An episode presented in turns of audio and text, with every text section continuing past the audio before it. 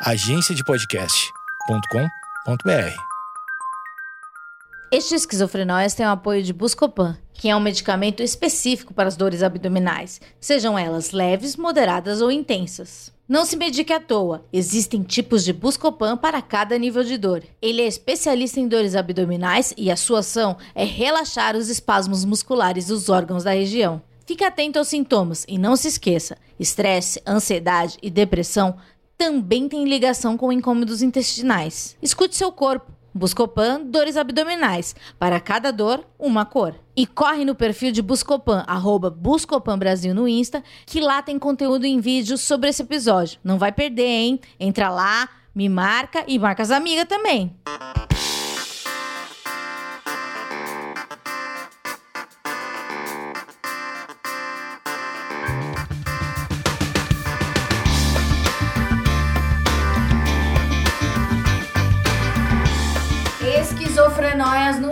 E nessa semana eu recebo a doutora Estela Oliveira, que ela é, é médica do, do esporte, mas também ela tem uma pós em medicina integrativa, é isso? Falei certo?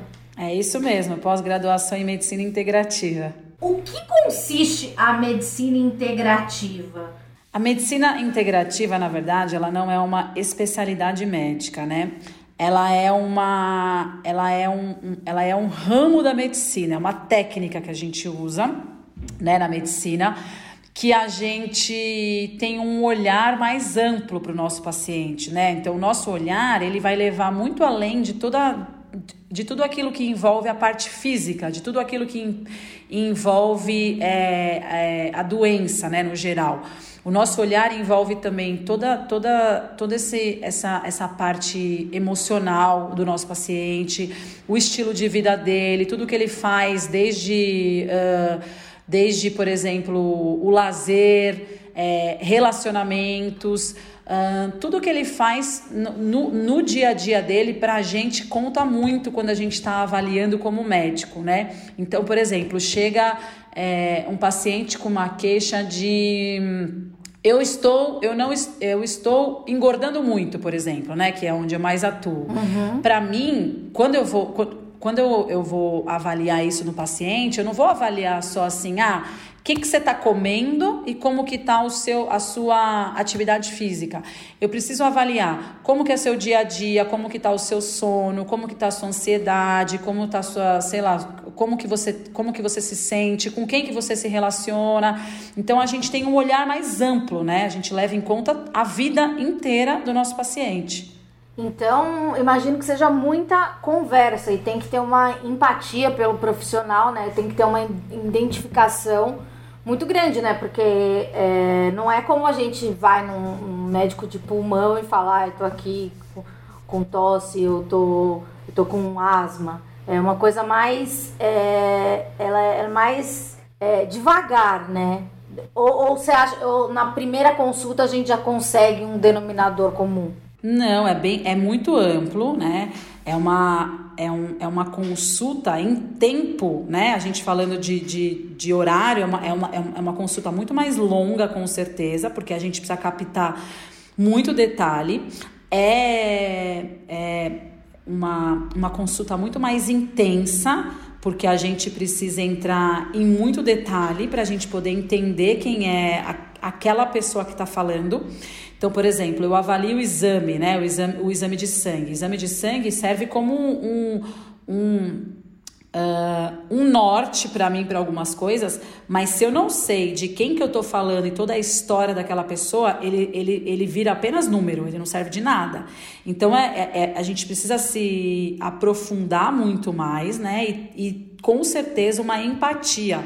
Aliás, para a gente que trabalha nessa área, é importante demais tudo que envolve relacionamento médico e paciente, o bom relacionamento médico-paciente, né? Então, para a gente, a gente precisa ter.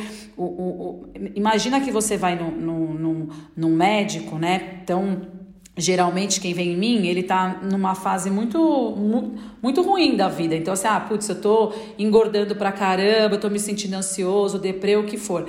Uh, então, você imagina que para você se abrir ali, você precisa ter, obviamente, um, um grau ali de, uh, de, de confiança muito grande para você conseguir expor aquilo, né? Mesmo que seja uma causa física. E muitas vezes, né? O, o, o, ele marca porque ele está, por exemplo, engordando demais, tá? Eu, vou dar, eu, eu, eu, sempre uso esse, esse exemplo porque como eu, eu, eu atuo nessa área, onde é o, é o que mais me chega com certeza. Uh, e às vezes ele acha que é só isso, é uma causa mais, mais simples. Ah, eu estou engordando demais, me ajuda? E aí eu preciso tirar dele todas as outras causas para a gente conseguir enxergar que o engordar demais, na verdade, é uma consequência, não a causa daquilo tudo, entendeu? Então, realmente, é, você tem que ter uma, uma, uma empatia muito grande e uh, é, uma relação muito de confiança, né? É mais ou menos isso. Você falou que as pessoas que procuram o seu consultório, elas já estão é, mais desesperadas, né? Com alguma coisa mais aguda. É, normalmente, quem indica algum profissional da medicina integrativa ou é, é ou é um, existe um corpo de médicos que, que trabalham juntos? Normalmente, é, quem indica é o, o, o, o, clínico geral, né? Que, que aquela, aquele, a gente chama de. Antigamente a gente falava muito isso, o clínico geral, mas normalmente é aquele médico que acompanha aquela pessoa por mais tempo. Então, por exemplo, geralmente nas mulheres é o ginecologista. O ginecologista dela que está com ela há muitos anos, ele tem essa visão e ele, e ele indica. Mas a divulgação dessa área, digamos assim, tá, ela está muito mais ampla, está muito mais está muito mais em, em, evidência, porque a gente tem falado muito disso, né? Equilíbrio corpo, mente, espírito, equilíbrio corpo, mente, emoções. Uh, eu atuo muito nessa área, por exemplo, de conexão mente e corpo. Então, como isso está sendo muito difundido, as pessoas elas, elas, elas estão indo mais atrás disso e estão vendo, putz, eu, eu, eu, tô, eu, eu tô precisando de uma ajuda física né? Então eu preciso, obviamente, de um médico, de alguém ali para olhar meus exames e olhar mais essa parte física, mas eu preciso também desse ajuste emocional e esse, e, e esse ajuste, esse equilíbrio todo no meu corpo. Então, como, como virou uma área muito difundida, as pessoas estão vindo organicamente, não é nem ninguém indicando, entendeu? Porque aumentou muito o número de pesquisa para isso, porque a conta não está fechando, né, Amanda? As pessoas estão Uh, literalmente ficando mais uh, ansiosas, ficando com a parte emocional e, todas a, e tudo aquilo que envolve essa, essa parte não física, digamos assim, uh, a gente está sentindo, a gente, a gente tem percebido um, um agravamento dessa, dessa área, gerando impacto físico. Né? Então não é só assim, eu estou deprimida ou eu estou ansiosa, eu vou e aí e, e, e é isso e, e, eu vou sei lá num psicólogo ou alguém assim do tipo. A gente está vendo essas, eh, essa parte emocional gerando impacto físico, né? Queda de cabelo, ganho de peso, insônia, gastrite, alteração intestinal e aí a gente descobre que a causa foi emocional, né? Então tem vindo muito organicamente. É, tem uma pergunta que eu fiz aqui e talvez ela seja difícil ou não, mas é, por que, que a gente adoece? Então, eu acho que antes da gente pensar em doença, que é uma coisa que a gente tem atuado muito, que a gente tem discutido muito, é a gente tentar pensar qual é o conceito de saúde, por exemplo. A pessoa, a pessoa que tem saúde é a pessoa livre de doença? Será que é isso? Será que é esse olhar? Então, por exemplo, se eu não tenho diabetes, hipertensão, eu sou saudável. Se eu não tenho câncer, eu sou saudável. Se eu não tenho nenhuma doença, eu sou saudável.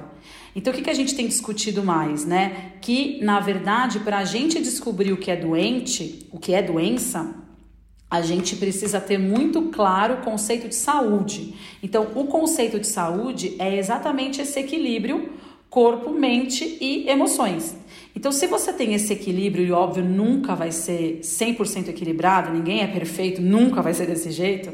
Se você tem esse equilíbrio, se você consegue ter esse olhar maior para isso, né? Porque quando a gente fala é, equilíbrio, é você estar atento a isso.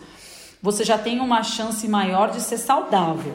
E aí, se você pensar que esse equilíbrio é a saúde, se você está com insônia, você já é doente. Certo. Se você está com o intestino mais uh, solto ou mais uh, constipado, por exemplo, você já está doente.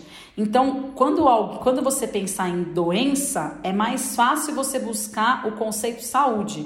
Agora, se você estiver falando de doença mesmo, ah, por que, que eu tenho diabetes, por que, que eu tenho hipertensão, por que, que eu tenho uma doença, doença mesmo, aí, óbvio, você tem toda, toda a, a questão genética, que tem muita gente que tem isso, Uh, uh, e você tem uma, uma redução do sistema de defesa.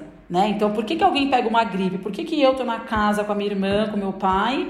O meu pai pegou a gripe, ele fica acabado de cama e eu, nossa, consigo trabalhar no dia seguinte e a minha irmã até vai treinar, uhum. tão bem que ela tá.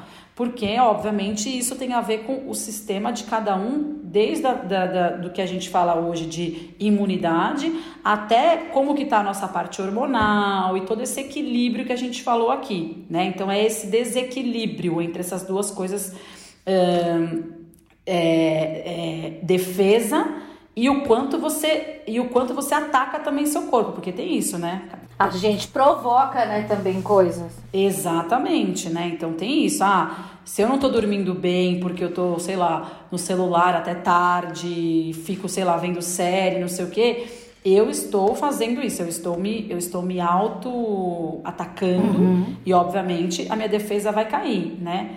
Mas eu acho que assim, o conceito de doença e de saúde mudou muito nos últimos 10 anos, mas muito, porque realmente, antigamente a gente pensava que a pessoa saudável era a pessoa livre de doença. Hoje a gente sabe que não é isso. Para a gente pensar se alguém é doente ou não, a gente precisa ter clareza do que é saúde, entendeu? Boa. É, você falou de, de sono. Sono é muito importante, é um tópico que eu sempre abordo aqui no programa e, e já falei várias vezes sobre como eu me relaciono com, com o sono. É, eu não levo o celular para o quarto, não assisto séries de verdade, não assisto nada que leve o meu pensamento para que eu precise ficar ligada, né? E às vezes as pessoas passam é, dias assistindo séries sem sair da cama, etc. É, esses hábitos que parecem legais, eles podem ser nocivos, né? Como fumar já foi legal um dia. Exatamente. Não, com certeza. E é que, é que, na verdade, assim, tudo que leva a um desequilíbrio do nosso corpo, tudo que tira. O, o, o, nosso corpo ele tem, uma, ele tem uma, uma fase de. ele tem um estado de, de equilíbrio, que a gente chama de homeostase. É o corpo na sua, na sua forma equilibrada, né? Tudo que vai tirar a gente desse, desse, desse, desse equilíbrio vai ser é, nocivo ao nosso corpo. Claro que tem algumas coisas que assim leva tempo, por isso que a gente não percebe. Tem algumas coisas que agrava mais do que outras. Então, por exemplo, essa questão do sono, tem muita gente que fala assim para mim. Eu, quando eu tô fazendo anamnese, né, do paciente, que eu falo assim: "Como que tá seu sono?" Aí o paciente fala assim para mim: "Ah, meu sono tá normal." "Como que é normal?" "Ah, doutor, eu durmo quatro horas por noite, eu demoro para dormir." Mas isso não é normal. Mas esse, aí ele fala, mas esse é o meu normal. Sei lá, tem 20 anos, tem desde que desde que eu me lembro eu tenho isso. Então a gente se acostuma com essa desordem, uhum. a gente se acostuma com esse anormal e a gente incorpora aquilo como se fosse normal. Só que tá tirando a gente desse nosso equilíbrio há anos. Então uh, a gente tem, então assim a gente a gente confunde o normal com o que você se acostumou, mesmo sendo anormal, entendeu? Então, tudo que te tira da sua homeostase vai impactar no seu corpo. Então, o sono, uh, ele vai te tirar disso. Ele vai te tirar dessa, dessa parte, dessa, dessa zona de de equilíbrio. É, equilíbrio. Então a gente fala muito hoje de higienização do sono, que é isso que você vem fazendo, que é diminuir o estímulo uh, elétrico, estímulo, estímulo elétrico não, estímulo eletrônico, né, o estímulo digital, uh, diminuir uh, todo o estresse durante a noite. E hoje a gente fala muito de técnicas que nos levam a isso, né? Técnicas que nos levem a esse, a esse, essa melhora do sono, né? Então, higienização do sono hoje é uma das, uma das coisas que a gente mais fala aí para dar uma melhorada nesse sono. É, essas técnicas, você tá falando tipo meditação também? Tipo meditação, uh, respiração, são técnicas que, le que levam o nosso corpo para o relaxamento, que a gente pode usar tanto para essa questão que nem eu, eu, falei do sono, com, quanto para outras questões também, né? Então, se a gente for pensar, por exemplo, no estresse, estresse é o mal do século. Eu falo que existem dois, é, du, du, duas coisas que estão, que é assim, que vai virar a causa number one, ou já está virando a causa number one de, de, de doenças o estresse e a ansiedade, né? Então o estresse ele faz, ele, ele hoje a gente precisa, a gente precisa antes de agir uh, no, na, na doença ou naquilo que ele trouxe, a gente precisa a gente precisa agir na causa, né? Então hoje a gente pensar em tudo que leva a um relaxamento e técnicas que nos levem a isso já é uma prevenção, né? E cientificamente Cada vez mais a gente vem usando, por exemplo, a meditação, que nem a gente falou, a gente vem usando respiração, yoga, são técnicas uh, milenares, né, que a gente sabe que existe uh, há muito tempo, que durante muito tempo foi vista uh, como uma técnica alternativa, então a ciência não conseguia enxergar como uma técnica complementar. Foi visto muito tempo como uma técnica alternativa que ganhou muito espaço nos últimos 10 anos, com muita evidência científica, e entrou como técnica complementar para vários tratamentos e para várias doenças. Né? Então são, são, são já, já existe muito estudo e muita evidência científica para esse tipo de técnica. Então não é mais uma técnica alternativa, uma coisa meio oba-oba, não é mais isso, com certeza. É, você falou de estresse e ansiedade. Eu acho que eu nunca perguntei para ninguém, mas qual a diferença de estresse para ansiedade? Porque às vezes a gente tá ansioso e fala, ai, tô estressada. O que é estresse? Então, assim, ó, a grande diferença, a, a, a, a, a grande questão, na verdade, hum, é que as pessoas elas confundem estresse com nervosismo. Tá. Né? Então, quando às vezes, quando eu falo assim, eu, eu, eu falo assim pro paciente, como é é, então, avaliando aqui seus exames, não sei o que, isso aqui pode estar tá assim, assim, assado por causa do estresse. Aí o paciente fala assim, mas eu não sou estressado. Aí eu falo assim, meu filho, só de você morar em São Paulo, você é estressado. Não, doutor, eu não sou estressado. Por quê? Porque a pessoa confunde estresse com nervosismo. O que, que é estresse? Estresse é a alteração hormonal que tem no nosso corpo, é uma reação do nosso corpo, né? Uh, como uma forma até de, até de defesa do nosso organismo para todo o estímulo uh, externo, né, que, vem, que, que, que gera no nosso corpo Uh, essa resposta que a gente precisa ter de defesa e de fuga. Então, por exemplo, o estresse ele tem a ver com o seu estilo de vida, ele tem a ver com a sua carreira, ele tem a ver, por exemplo, se você tem filho, se você não tem filho, ele tem a ver com, com tudo aquilo que, que, te, que te cerca no seu dia a dia. E muitas vezes ele vem disfarçado de coisa boa, de estresse bom. Então, eu vou te dar um exemplo. Você era diretora de uma área da sua empresa e ganhava X e de repente você virou presidente da sua empresa, você passou a ganhar 5x, melhorou seu, o seu horário de trabalho, você tem um dia na semana livre, uh, assim, melhorou muita coisa na sua vida, você está super feliz, você está você tá super uh, animada, tudo isso. Só que a sua responsabilidade por ser presidente da empresa triplicou, a sua cobrança quadruplicou, você está você tá muito mais estressada, apesar de estar no seu melhor momento da vida. Então, estresse não tem a ver com irritabilidade, por isso que a gente confunde. É claro que uma pessoa muito estressada por muitos estímulos negativos, puta, eu tenho muita conta para pagar, eu fico no trânsito de São Paulo não sei quantas horas, eu não estou fazendo atividade física, ela vai acabar ficando irritada também, por isso que a gente confunde. Então o estresse é uma alteração. O estresse é uma resposta do nosso corpo de defesa, porque se a gente não tivesse isso, no primeiro, na primeira coisa que a gente tivesse, na primeira emoção que a gente sentisse, na primeira ou ou, ou no primeiro momento ruim que a gente tivesse na vida, a gente ia morrer. Então o estresse ele veio para a gente poder reagir, né? Então por isso que ele, ele tem essa, é, por isso que a gente reage. Agora, a ansiedade é outra coisa. A ansiedade ela, ela é um, um, um estado, né, emocional. Uh, geralmente porque a gente está sempre pensando lá na frente, né? A gente está sempre já no, no, no, no futuro. Uh, e geralmente tem a ver com estado de preocupação.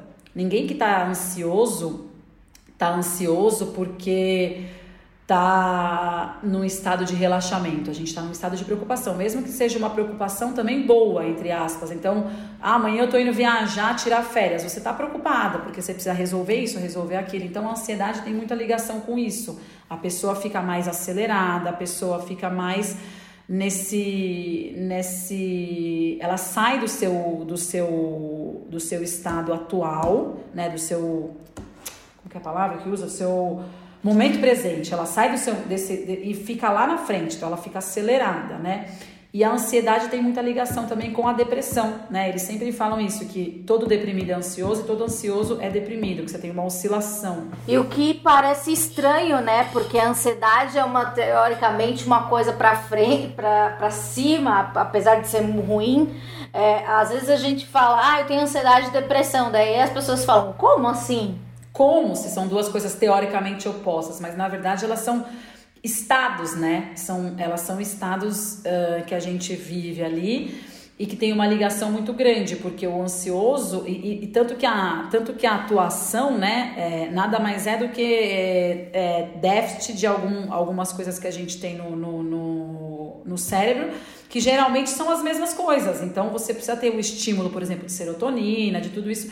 E as duas elas são, elas são geradas pela mesma consequência, né? Mas o corpo ele oscila entre isso, entre a ansiedade e, e a depressão, né? Mas eu acho que a grande a, a, a questão que a gente, a gente confunde o estresse com a ansiedade é porque a gente acha que o estresse é ligado a essa coisa nervosismo, aceleração, como a ansiedade é.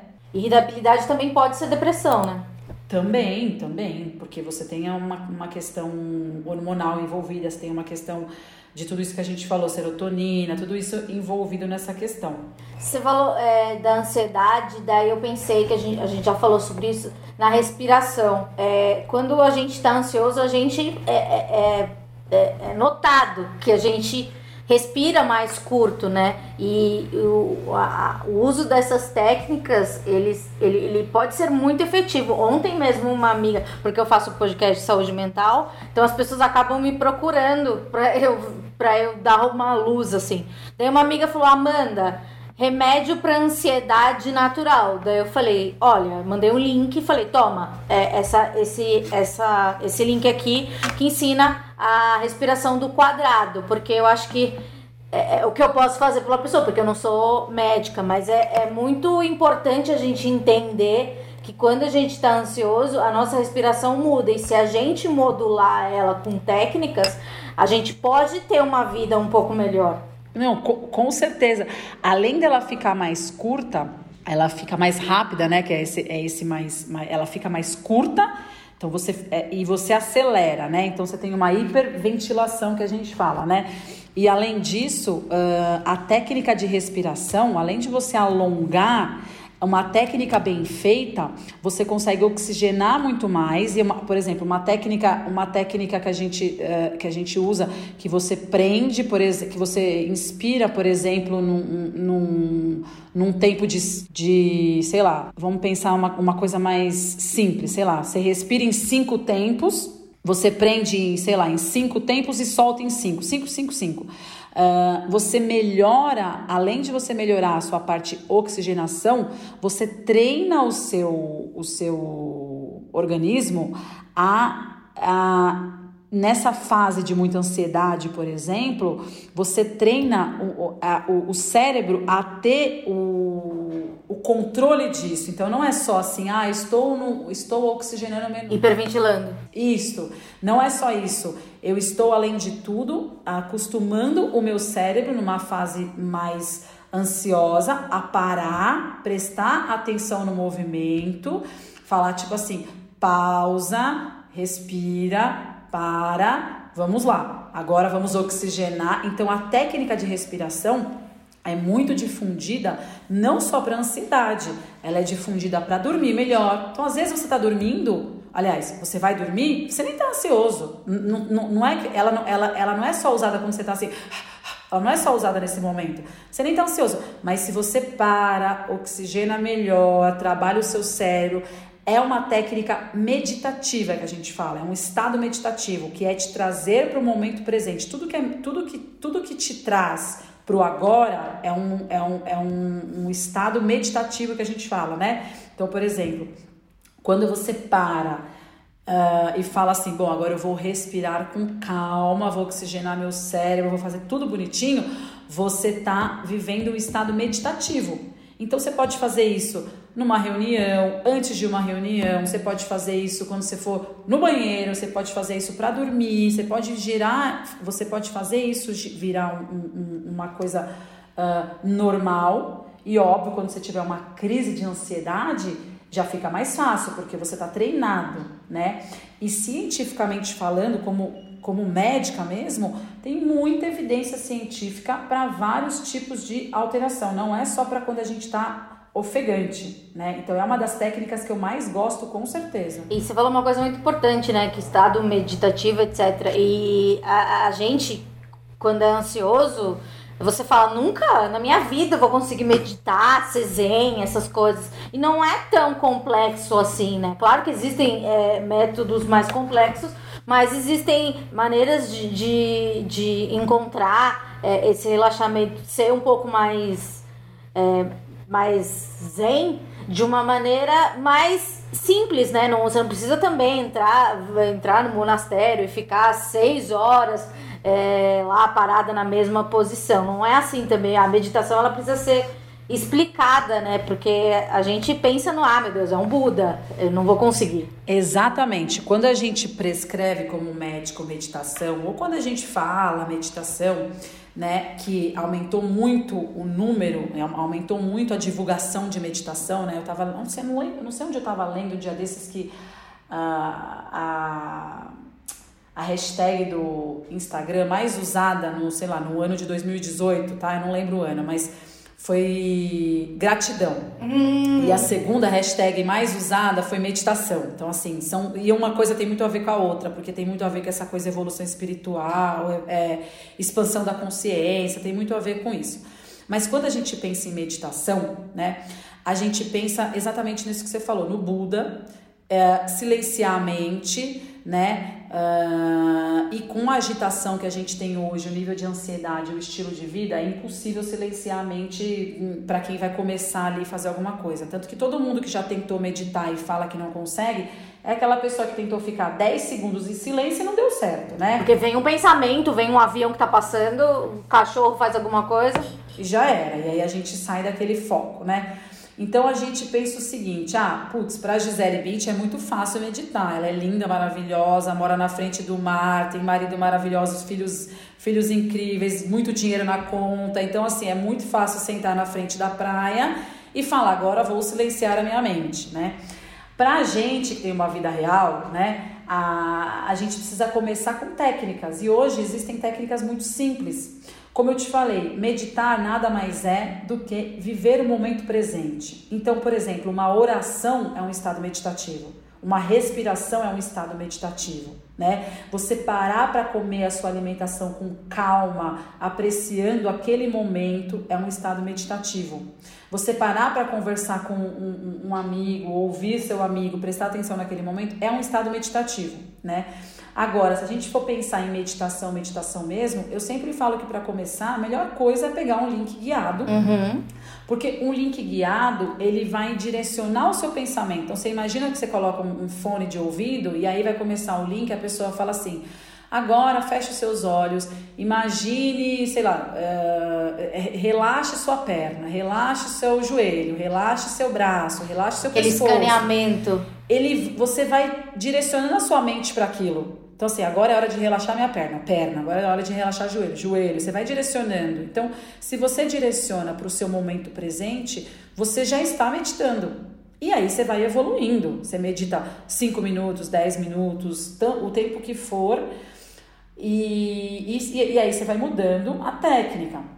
Agora, é muito difícil. Eu medito há quatro anos e até hoje eu não consigo ficar em silêncio sem uma te... sem nada me, me, me guiando, tá? Falar assim, agora eu vou sentar aqui na minha clínica e vou meditar por cinco minutos. Não consigo. O meu pensamento já vai, meu Deus, que horas eu tenho que atender tal? Eu tenho meus filhos, não sei o quê. Então, uh, tem gente que não consegue entrar nesse estado é, é, meditativo de silenciar completamente a mente. Então, por isso que existem várias técnicas, né?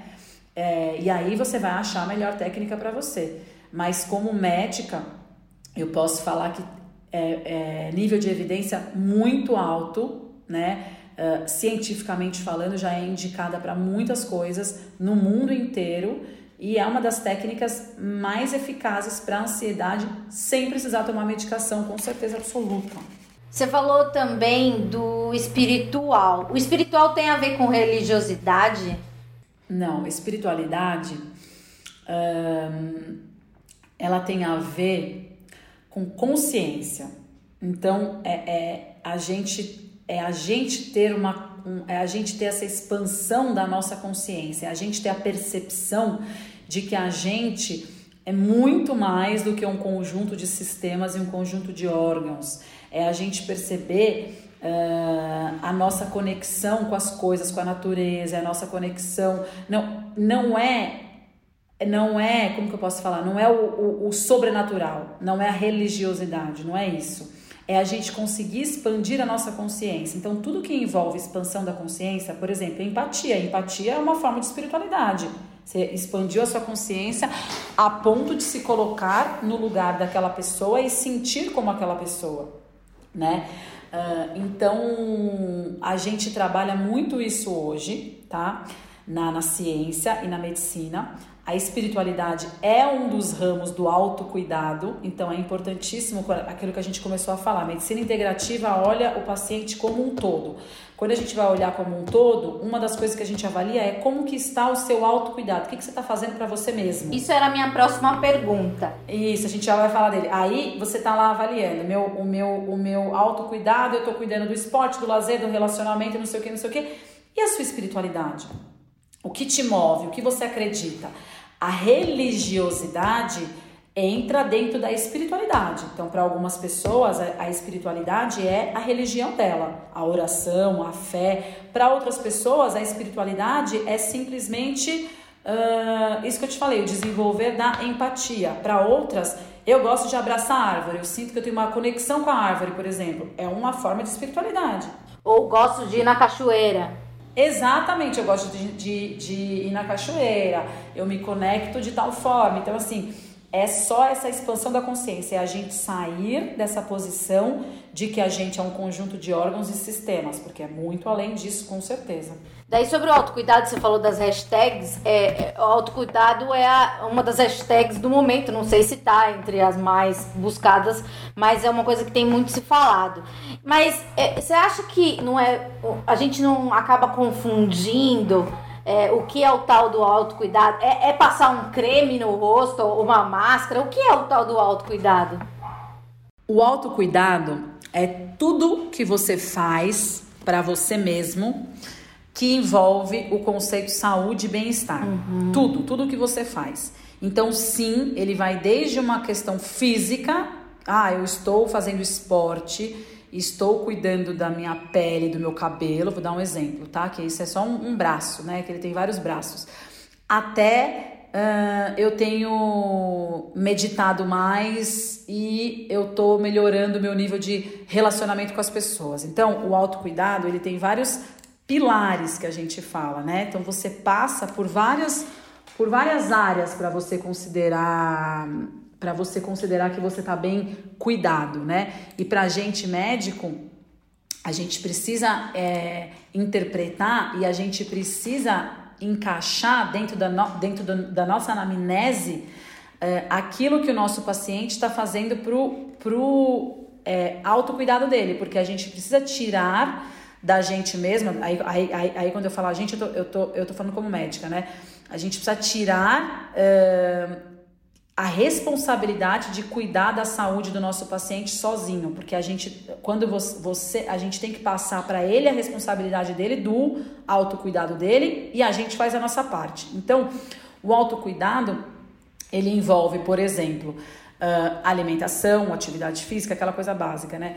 Alimentação, atividade física, todo tipo de relacionamento, o que, que você faz de lazer, a sua espiritualidade, uh, ele envolve uh, a sua parte de ambiente, o, como que você vive, então até o jeito que o seu quarto está, que a sua casa está sendo cuidada por você, influencia no seu autocuidado. Então, se você tem, se você está dormindo num, num, numa cama mais uh, limpa, que te, que te traz que te traz uma sensação de bem-estar, que te traz uma sensação de acolhimento, ou se você está dormindo, por exemplo, numa cama que você, sei lá, não troca o lençol há mil anos e tá, tá ela não, ela não te traz uh, um conforto legal, então higiene, que a gente chama, entra no autocuidado, né? Higiene vai de, de, desde tudo, escovar os dentes até isso que eu te falei. Então, o autocuidado é tudo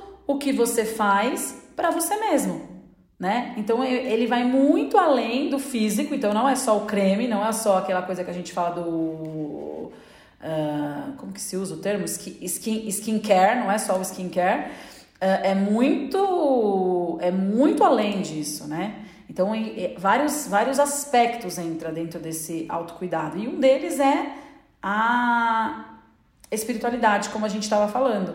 Vida social, vida social é um super pilar do autocuidado. Quem não tem uma vida social hoje é, né, quem não filtra essa vida social não, não tá fazendo um autocuidado, com certeza. E também eu acho que, e pode, posso estar errada, mas é, às vezes a gente fala ah, de relacionamentos tóxicos, nem só de, de, entre casais, mas entre amigos. Eu acredito muito que a gente escolhe os nossos amigos e muitas vezes a gente tem, tenta por muito, muito tempo dar chance, chance, chance e, não, e percebe que aquela pessoa não te faz bem. É, é, e é super aceitável você se afastar daquelas pessoas tóxicas que falam. Isso é um autocuidado? Totalmente, né? O seu nível de relacionamento, ele é um autocuidado importantíssimo, né?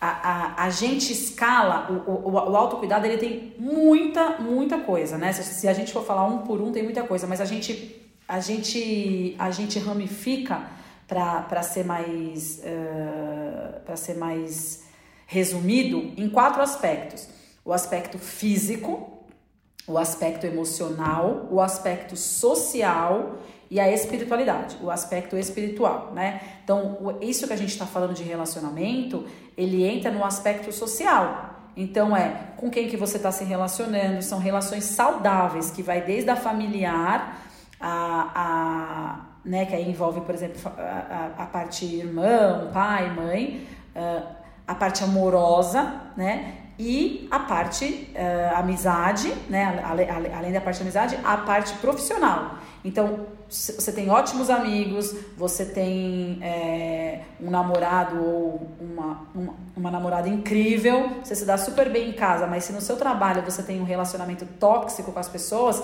você não está fazendo um autocuidado. Então, um dos pilares que inclui é saber dizer não também. É saber dizer basta, você não é para mim, eu não te quero na minha vida. Não, e não precisa ser, você não precisa brigar com aquela pessoa, você não precisa fazer nada. É só você perceber o limite com aquela pessoa. Às vezes ela é uma péssima pessoa para ser sua amiga, mas ela é uma ótima pessoa para você, sei lá, tô falando no, no, no ramo da, do, da, da carreira, por exemplo. Ela é uma ótima pessoa para você, sei lá, resolver alguma coisa específica na tua empresa, mas para ser amigo ela é péssima amiga, ela é tóxica. Então a gente tem que aprender a falar não, né? Uh, então eu acho que quando a gente fala de autocuidado, se a gente conseguir dividir dentro desses quatro é, aspectos físico, emocional, social e espiritual, a gente consegue ter uma noção maior. Por exemplo, dentro do físico entra dormir, descansar, atividade física, alimentação saudável, fazer meus exames, ir nos meus médicos, né? Emocional, uh, manejo do estresse, é, todas a, to, aquela parte toda emocional, ansiedade, não sei o que. o auto perdão é uma forma de autocuidado totalmente importante, né? É, porque muitas vezes a gente é cruel com a gente, né?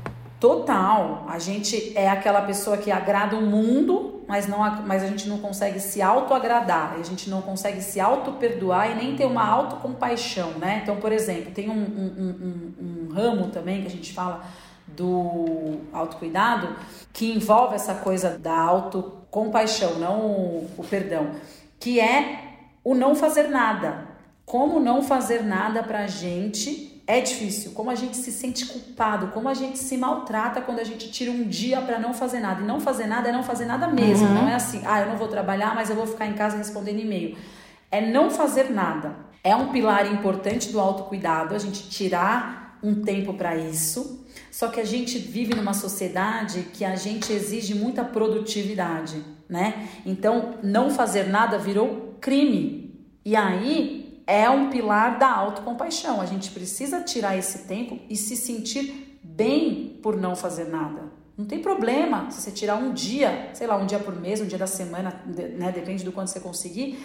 Fala assim, meu, hoje eu não vou responder e-mail, eu não vou responder mensagem, eu não vou falar, eu não vou fazer nada. É porque tem muita uma coisa da produtividade, até quando você tá é, relaxado, às vezes fala, ah, eu vou ler 30 páginas de livro. Você se põe desse livro, você se põe obrigações que acaba não, não, não, parece natural, né? Porque não fazer nada é não fazer nada.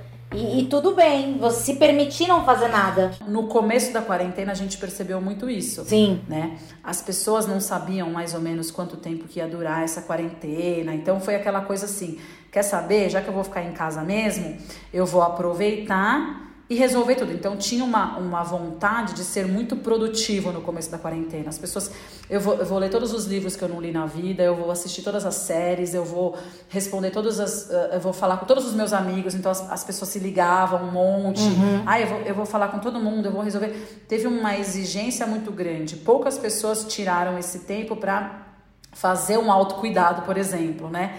E aí, logo depois dessa fase, que deve ter durado aí uns 15 dias, 20 dias no máximo, né? Uns 15 dias, vai, de quarentena, veio a fase da, do, da bad, veio aquela fase de estar tá mais, assim, angustiado, porque, putz, eu resolvi tudo que eu tinha para resolver, eu fui produtiva ao máximo, fiz tudo, e agora o que, que eu vou fazer? Esse tempo todo. Agora seria o não fazer nada, né? Então a gente, a gente sente muito isso, né? A gente sente que teve uma, uma ansiedade muito grande no começo, uma, uma vontade de ser muito produtivo no começo, depois veio uma bad muito grande, uma angústia, e aí chegou aquela terceira fase, que é essa fase do, de novo, da ansiedade, mas uma ansiedade muito, muito negativa, do e agora, o que, que vai ser, o que, que vai acontecer, entendeu? Sim.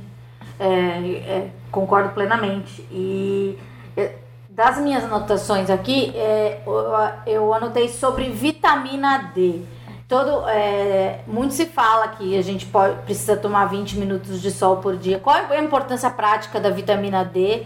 E, e, essa relação né, com o sol, porque muitas vezes, é, por, por algum tempo, algum período, a gente não tomou nada de sol porque faz mal para a pele, mas mas tem isso do, da vitamina D que pode dar um bem-estar. Qual é a relação prática da vitamina D? A vitamina D, ela, eu falo que ela tem um nome muito infeliz, né? Porque toda vez que você, porque toda vez que você fala vitamina, você tá meio que dizendo que é uma coisa não muito é, importante. Ah, é uma vitamininha. Ali, ah, preciso, ah, tô fraca, preciso tomar uma vitamina. Você não dá muita bola quando você fala vitamina.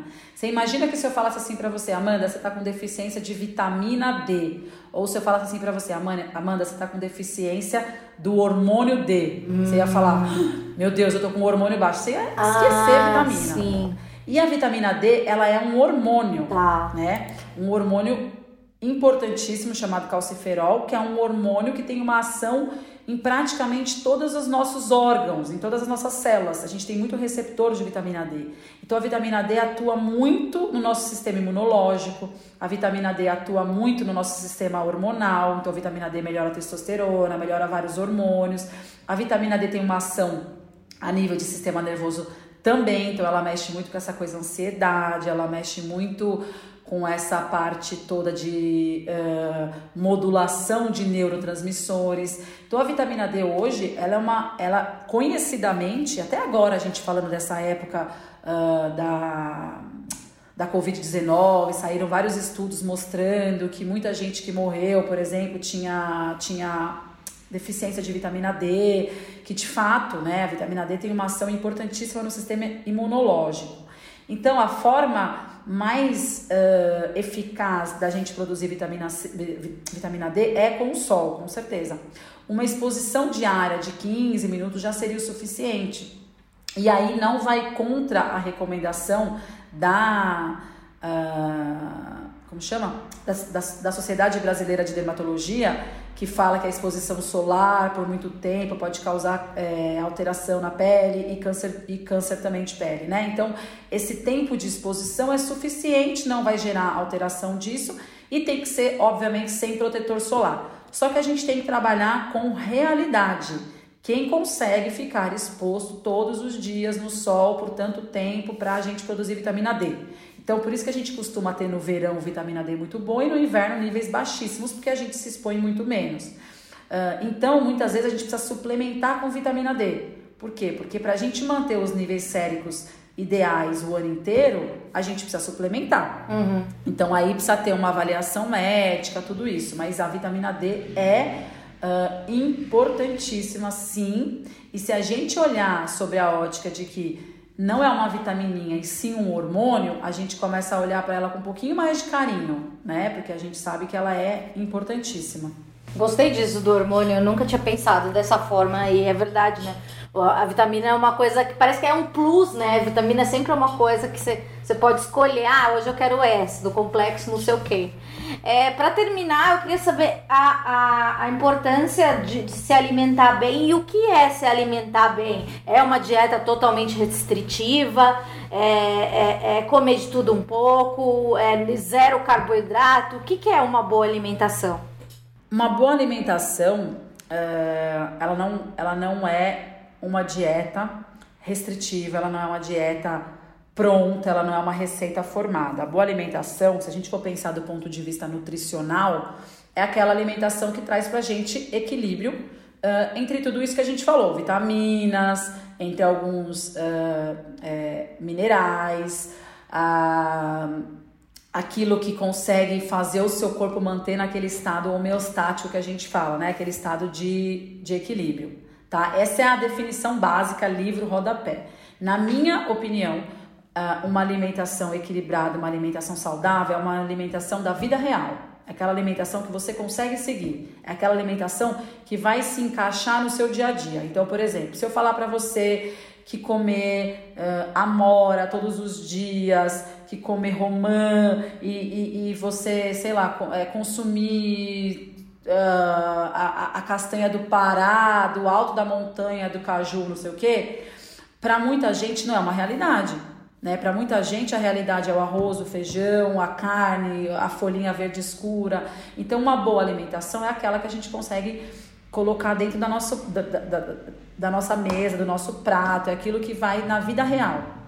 Claro que tem algumas coisas que a gente sabe, alguns industrializados muito, muito exagerados, coisas que uh, para nenhuma pessoa vai fazer bem. Mas a gente também tem que trabalhar com, com, com com, com vida real, não só essa vida real dentro do que você pode ou não economicamente falando, mas dentro do que você consegue manter ou não. E outra coisa, respeitando o seu momento. Então, eu, dentro de um, de um, de um, um dia a dia geral, ah, eu consigo equilibrar, eu consigo comer uh, mais uh, folhas verdes escuras, consigo evitar tal coisa, tal.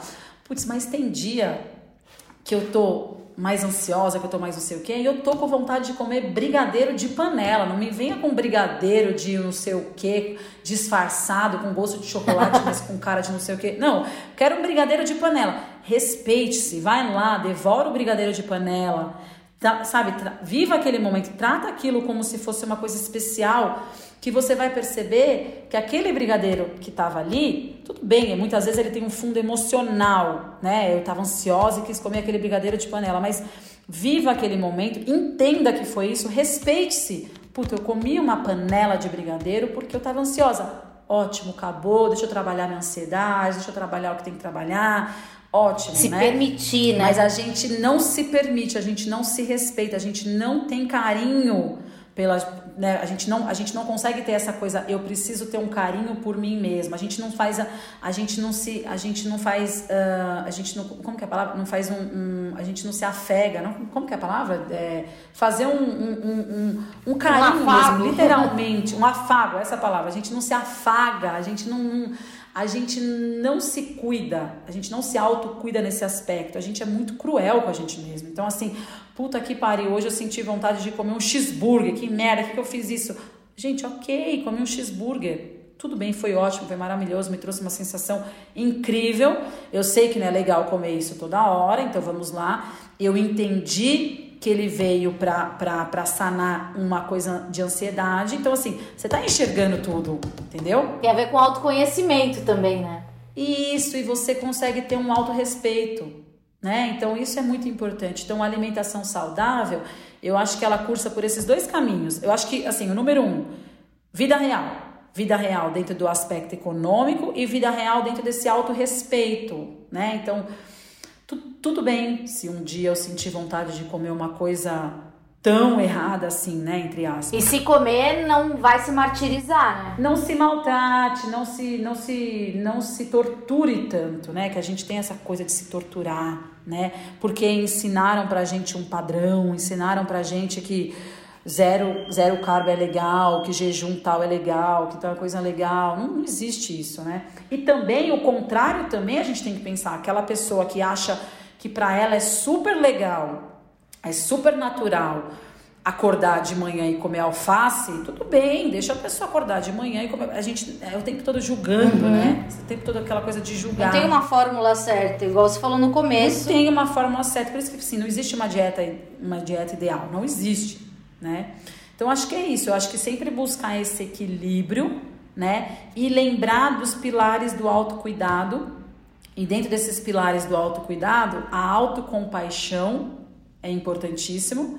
Uh, e dentro dessa autocompaixão existe o, o, não fazer nada, não se culpar tanto, não se maltratar tanto. Então, a gente que trabalha lá, para a gente voltar lá no início, com medicina integrativa, é exatamente olhar para tudo isso. O que você está fazendo para você mesmo, o que eu posso acrescentar na sua saúde, o que, que eu posso fazer por você mesmo. Então a gente compartilha, a gente divide a responsabilidade. Então tá bom, eu sou responsável até aqui e você, Amanda, é responsável até aqui. E nós duas juntas somos responsáveis por isso aqui, entendeu?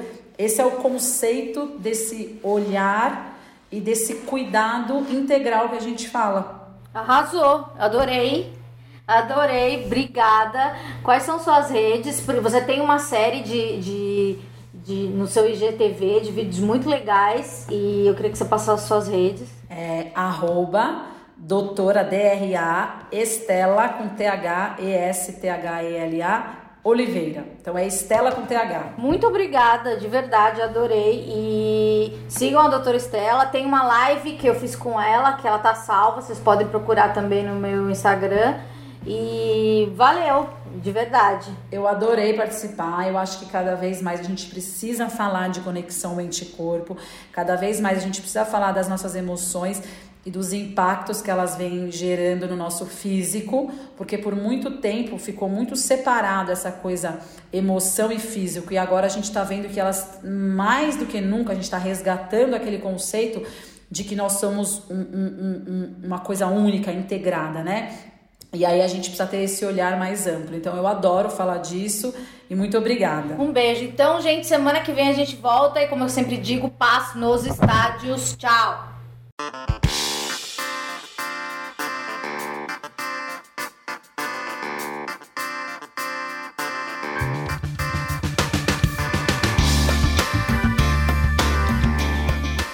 Buscopan é butilbrometo de escopolamina. Buscoduo é butilbrometo de escopolamina e paracetamol. Buscopan composto é butilbrometo de escopolamina e dipirona. Buscopan é um medicamento. Seu uso pode trazer riscos. Procure o médico e o farmacêutico. Leia a bula. Se persistirem os sintomas, o médico deverá ser consultado.